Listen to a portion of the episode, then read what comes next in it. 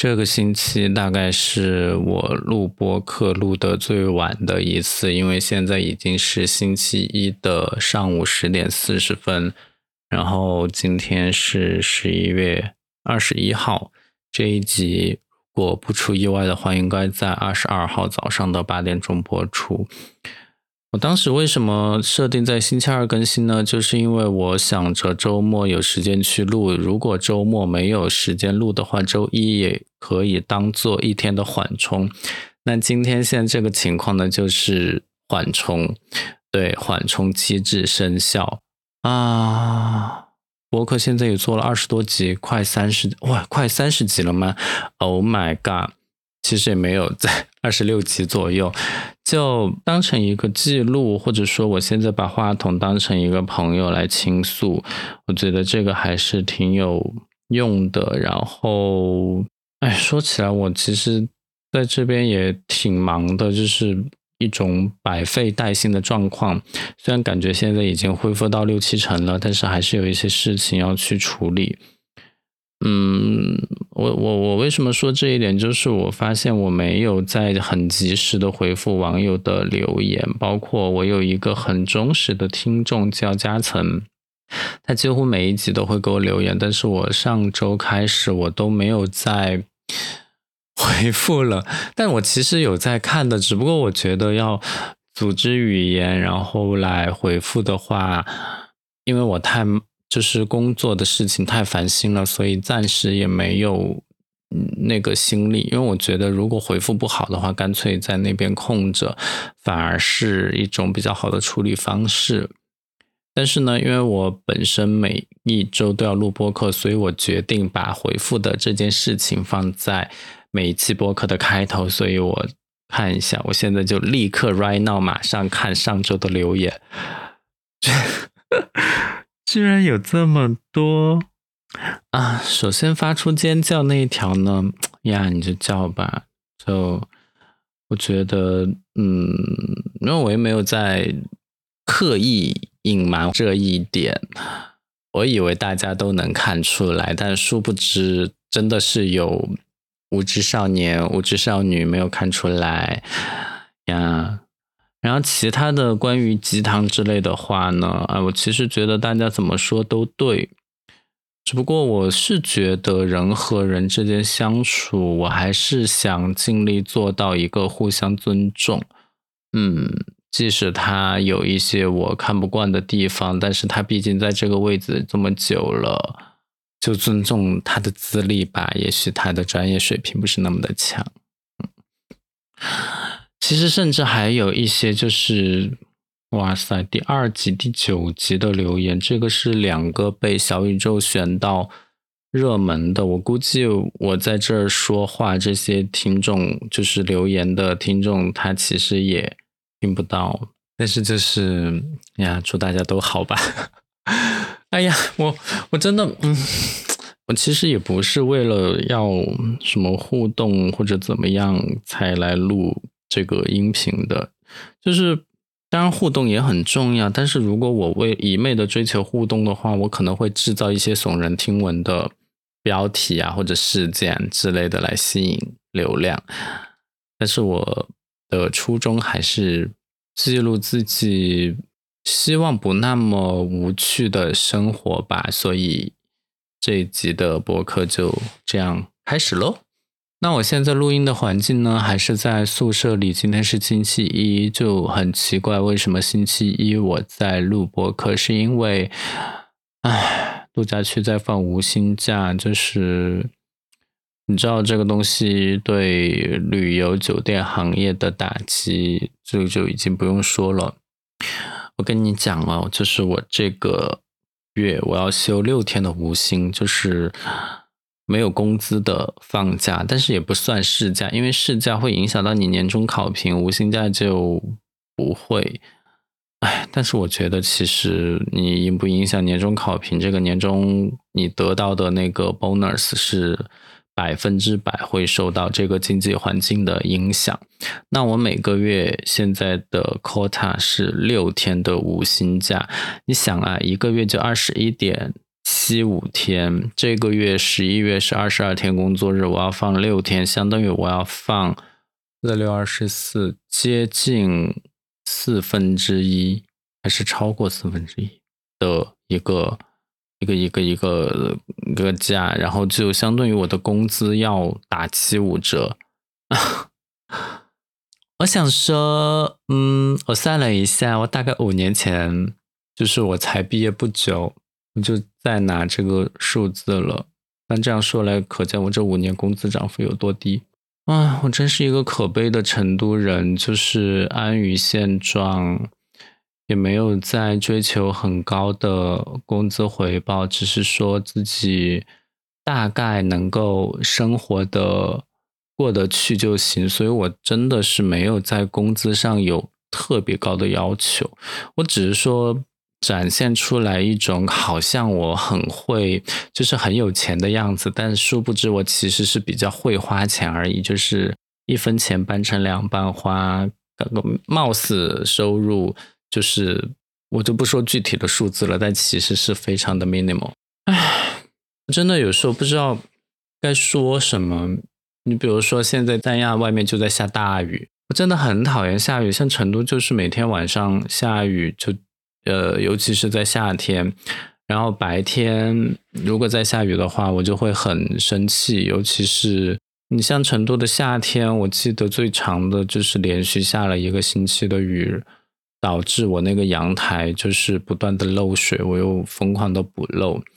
然后在三亚，现在已经快十二月了，虽然还是穿短裤短袖，但是下雨，这也太啊，好吧，我要适应这个热带的气候，就是雨季和旱季。我以前理解的热带就是单纯的出太阳，偶尔下下雨，但是我没想到下雨下的这么的频繁。就是有一个 bug，就是我我们那个阳台是露。哎，也不能叫露天，就是没有封闭的，就是开放式的阳台。所以呢，你要在阳阳台上晾衣服，你就只有两个选择：你要么就是挂在那个晾衣杆上，就是接近于天花板的晾衣杆；要么你就是自己买一个地面上的那种晾衣架，然后铺平了来晾。就这两个有什么不可调和的矛盾呢？就是三亚风很大，如果你晾在靠近天花板的那个晾衣杆，你的。衣服会有很大的概率被吹走，就是如果刮大风，整个宿舍区就是漫天的衣服在那边飘的一个盛况。那如果就是你用稍微矮一点的那个地面上支起来那个晾衣架呢，那你的衣服还是有可能会掉下来，但是就不可不太会掉到阳台外面，就是掉到地面上，你只会掉到阳台的里面，这就很好。但是它的 bug 就是如果一下雨，你的衣服就会被打湿。所以我现在就不能很精准的预判，我第一天晚上洗完衣服，第二天的天气究竟是大风还是下雨。如果大风，我就要挂在离地面就是这撑起来那个低矮的晾衣架上；如果下雨，我就要挂高的那个。啊，我真的是很 confuse 这件事情。我昨天晚上幸好把它挂在了比较高的那个晾衣架上，然后我觉得我有先见之明。但是之前我晾在矮的那个晾衣架上的衣服被雨水打湿，我都觉得味道闻起来怪怪的，然后要重洗，真的很烦。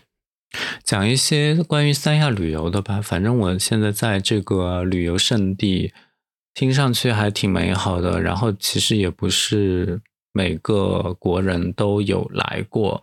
但至少大多数国人都有听过这里是一个海岛度假的地方，所以，假如说你今天第一次来三亚，你要干嘛呢？我觉得从你在飞机上选座位，你就要买左边的座位，就是靠左线，因为三亚凤凰机场进场的那个路线，它一定会去南山观音那边绕一圈。然后才能对准凤凰机场的那个跑道，它绕一圈，它就是围绕着南山寺的那个观音像绕。只有左边的窗户可以看到，你在右边你只能看到大海。当然你喜欢看海，你就坐右边；然后你喜欢看陆地和海接壤的部分，然后有一个观音像的话，你就坐左边。所以这是一个选座位的小技巧。然后。嗯，你也知道三亚有很多海湾，从最西边的牙洲湾到最东边的海棠湾，每一个海湾都是有不同的酒店在选择。其实我觉得，如果说你第一天来的比较晚的话，甚至于是下午抵达，我都建议住在三亚湾，因为三亚湾离机场最近，你下飞机打个车十五块钱，你就可以到酒店了，而且很快。关键是三亚湾。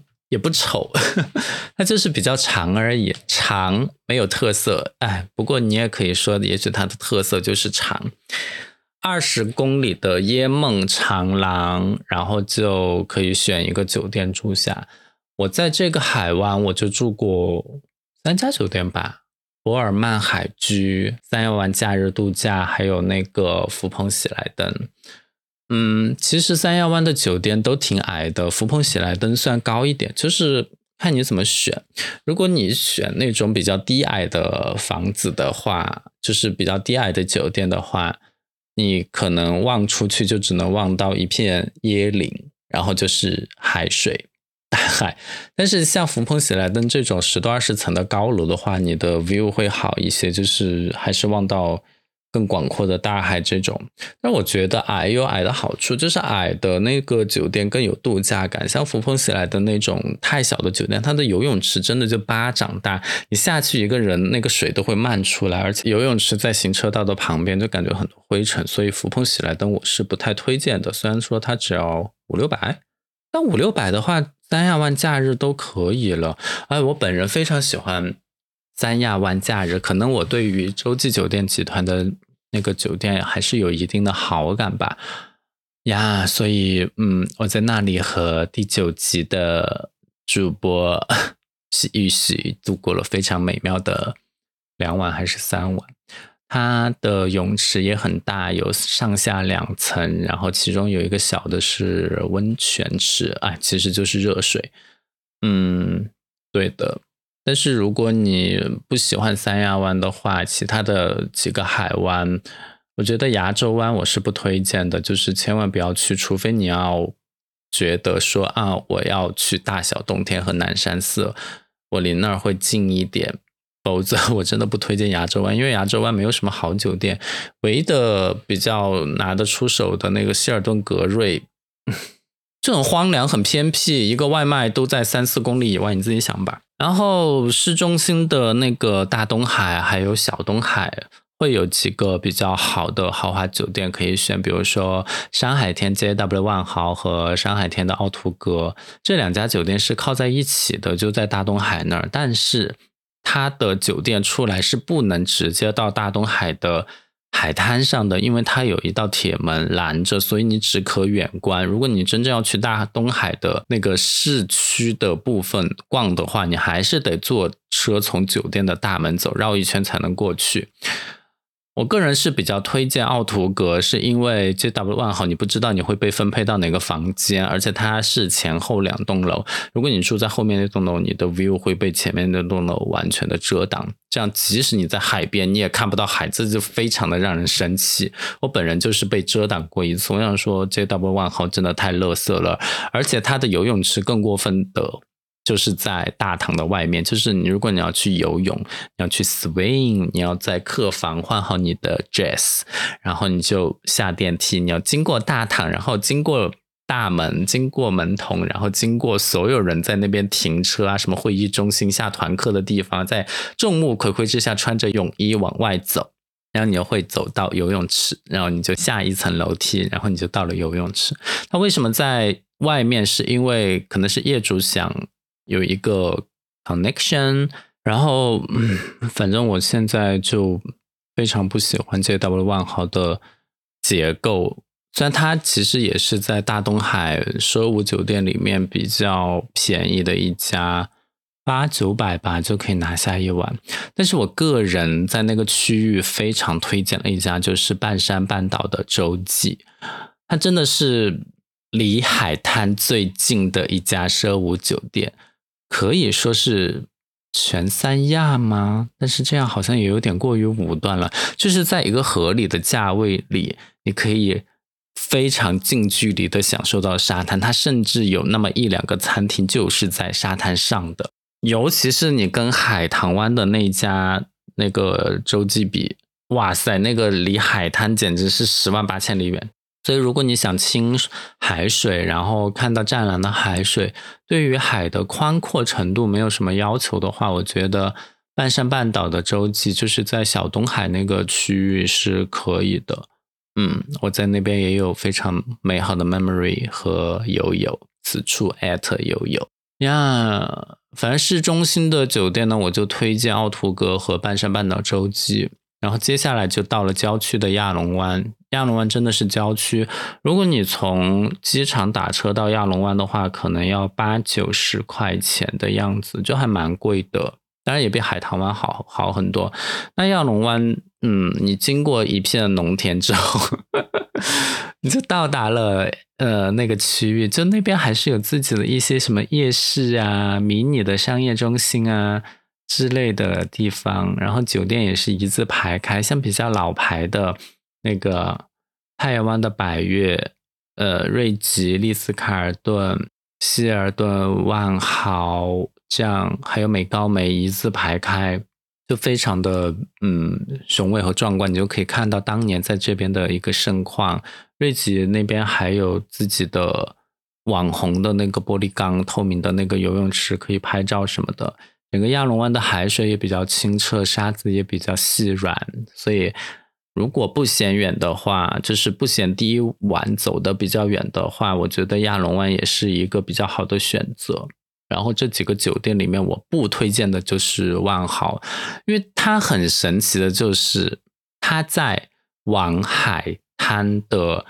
最黄金、最核心的地带修草坪，大家都是把那一块当游泳池，他修草坪，或者说修临海的客房，大家就可以近距离的看沙滩，然后就在离海最近的游泳池里面戏水玩耍。旁边的希尔顿、旁边的丽思卡尔顿、旁边的瑞吉都是这样做的，但是万豪在中间修草坪，所以我觉得他的思路有问题，不要选万豪。但希尔顿和嗯，丽思卡尔顿、瑞吉呢？我个人比较偏向于希尔顿，因为它品质也不差，然后又在那两个酒店的旁边，然后价格也比较便宜，园区也是 连在一起的，所以你呃可以去旁边的两家更豪华的酒店里逛，然后在这家相对便宜的酒店里吃饭啊、住宿啊什么的 OK。那像其实像我本人呢，就是不太喜欢去吃很 local 的食物，我。更喜欢酒店的自助餐或者那个就是酒店的其他餐厅之类的，所以饮食方面我帮不了你们。但是如果你要问我客房的话，我觉得亚龙湾你可以在希尔顿、瑞吉还有丽思卡尔顿这三家里面选。有钱可以上太阳湾、百悦，但是那个就是另外一个层次了。那如果你要去海棠湾的话，其实酒店选择就非常多了，而且海棠湾。因为离免税城近嘛，所以每个酒店都有班车直达免税城。看你是不是要买东西。但是呢，海棠湾的海水和沙滩，其实我个人觉得是没有亚龙湾好的。它只是比较开阔而已，而且风浪又很大，你也不可能在海棠湾下海游泳。所以本质上来说，我个人还是不太喜欢海棠湾。但是因为它比较新，就是很多酒店也是新的。所以，嗯，看自己，我觉得可以去体验个一两晚。我之前住过，现在已经摘牌了的希尔顿逸林，我住的是池景房，就是离海滩最近的客房，离海滩都有一定的距离，就是有那么的远。所以我觉得它作为一个新开发的，它这样的规划呢，唉。我不太喜欢，我我说实话，我不太喜欢海棠湾。但是你说免税城在那边，你可以逛一逛的话，也还行。但是如果不去海棠湾，仅仅是在亚龙湾玩的话，我觉得也都够了。所以，嗯，我推荐亚龙湾。在海棠湾你可以去住个一两晚，然后里面的酒店你就闭眼选就是了，没有什么可以踩坑的。在海棠湾的酒店，反正都一样的贵。然后我想说一下景点，就是在三亚这么多知名景点里面，我没有去过的就只有天涯海角。但是据我去过的同事讲呢，天涯海角它其实就是两块大石头。但我本人还是很想去一下，只不过门票八十多，我觉得还是有点小贵。但是比起就是靠近牙洲湾那边的大小洞天和南山寺呢，啊，八十多块钱又算温柔的了。这些门票真的都好贵哦！你想，我我之前就是我来自成都旁边的卫星城都江堰市，我们当年才申请世界遗产的时候，门票从五块钱涨到六十，我都觉得六十非常贵了。但是我只想说，都江堰人的格局没有打开，这边的门票什么一百八、二百六、三百五这些比比皆是，三百多的那个门票好像是海口观澜湖那个冯小刚。自建的那个影视城，就是没有政府资助的那个就很贵。有政府就是公立的这种景区呢，收费还是比较温柔，然后景致也还可以。像大小冬天，我就非常喜欢啊！你去了有一种去巴厘岛的感觉，就是它山寨了一个巴厘岛的那个两个相对的那个拱门，但是山寨的比原版的更好，因为原版的下面是没有水的，就是。用的是假的镜子当倒影，但是大小洞天山寨的这个巴厘岛的那个拱门呢，就下面真的是有一个很浅的水池，你用超广角镜头去那边拍照就非常好看，而且它还修了一个，我不知道是不是在真正使用的灯塔在那边，就还蛮文艺的，而且你还可以坐车往海滩。深处走，就是会有一些礁石啊，甚至你想可以登山啊，你都可以去大小洞天。所以大小洞天我本人很喜欢。南山寺，我觉得如果你不是特别喜欢观音，不是那么虔诚的话，去一次就够了。嗯，但是那个看完观音之后去寺庙的那个，就是寺本身，我觉得还是挺好的。因为你说海边的寺庙，中国有多少呢？其实也没多少。所以这两个。就南山寺它贵有贵的道理，南山寺真的好贵啊！我我忘了门票了，但是我当时惊呆了，那个票价真的是吓吓掉，惊掉下巴。然后市区的，我觉得比较让我惊喜的就是亚龙湾的热带天堂森林公园啊！刚刚还在说亚龙湾是郊区，嗯，就是靠近市区的吧。靠近市区的，我觉得亚龙湾的热带天堂森林公园算是一个比较不错的景点，因为我本人就是比较喜欢徒步，然后呢又比较喜欢看海。它那个，它它其实你登上去之后是那个《非诚勿扰》的一个拍摄点。就是它有一个鸟巢的那种树屋，你可以进去逛。但是你抵达的方式呢，就有两种，你可以坐车去山顶，或者你徒步去山顶。我当时呢就选择了徒步。其实那个路不远，但是因为三亚的这个天气，如果当天太阳很大的话，你绝对会出一身汗。所以最好就是短裤短袖在那边走是比较省力。然后我强烈建议大家买一个便携式的小风扇。你不要看现在是冬天，你买一个风扇，你在三亚绝对有用，因为你不知道下一秒什么时候会大太阳。就 even 我现在外面在下雨，我看 make sure 下午一定会有大太阳。所以。所以登上去之后呢，你就会看到哇哦，整个亚龙湾都非常的漂亮的那种感觉，而且上面你还修了一个塔，就生怕你还不够高，你还可以更上一层楼，然后你就会看到一个警示牌，写着禁止拍照。就为什么在这么风景 view 这么好的地方禁止拍照呢？因为附近就是，哎，你来了三亚你就知道了，就是三亚有很多军事基地，你就会。看到一些军舰啊停在那边，就是那些区域是不能拍照的。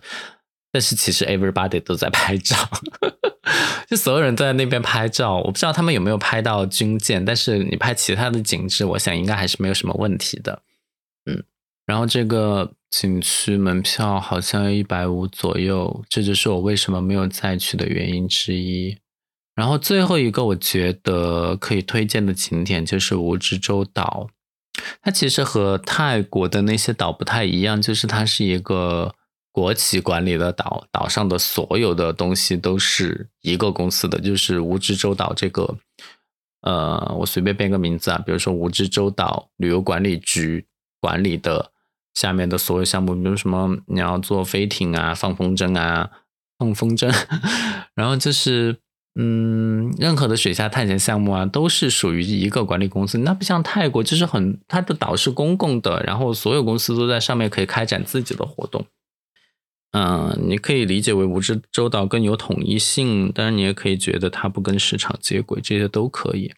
那就是会被垄断，有有一段路是只能游览车走的，你步行走不过去，这就剥夺了你徒步的乐趣，你知道吗？就是我我又不想坐他的游览车，因为又那么贵，游览车要六十块钱，然后我自己徒步走，我路线又受阻。我能去的地方就不多，虽然嗯，就是最高的那个龟背顶还是可以走路上去，但是你总觉得少了点什么，就是你不能沿着那个悬崖峭壁走。他给的理由就是太危险了，他其实也就是不想修一条步行道而已。